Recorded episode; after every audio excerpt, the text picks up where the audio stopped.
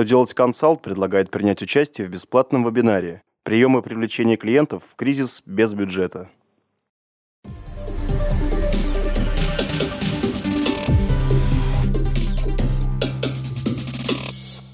В эфире новости законодательства на канале «Что делать ТВ» в студии Екатерина Ремезова. Здравствуйте. Сегодня в программе вы узнаете, как заполнить третий раздел в новых декларациях по упрощенке и единому сельскохозяйственному налогу, что может измениться в порядке увольнения работника из-за несоответствия занимаемой должности, каким гражданам станет сложнее получать кредиты.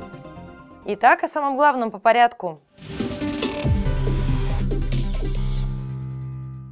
своем очередном письме ФНС России дала ответ на многочисленные вопросы налогоплательщиков, касающиеся заполнения раздела 3 декларации по упрощенке и единому сельхозналогу. В данном разделе необходимо отражать суммы целевого финансирования и целевых поступлений, которые не облагаются указанными налогами, а также сроки использования этих средств.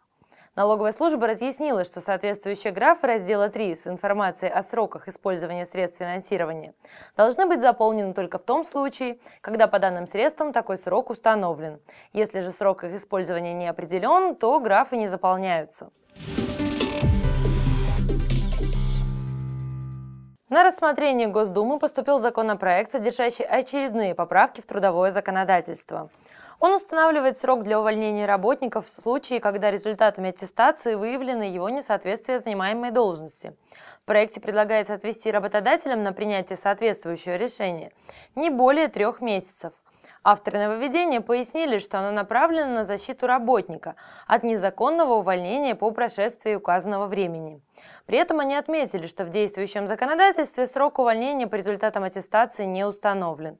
И этот пробел отрицательно влияет на взаимоотношения работодателей и их сотрудников. 1 марта вступил в силу федеральный закон номер 189 ФЗ, который вносит изменения в законодательство о кредитных историях.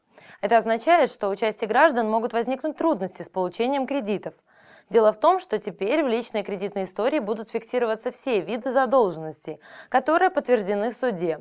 Причем передаваться эти сведения в Бюро кредитных историй будут без согласия должника – хотя неплательщика все-таки уведомят, что о его долгах, например, по алиментам, стало известно потенциальным кредиторам.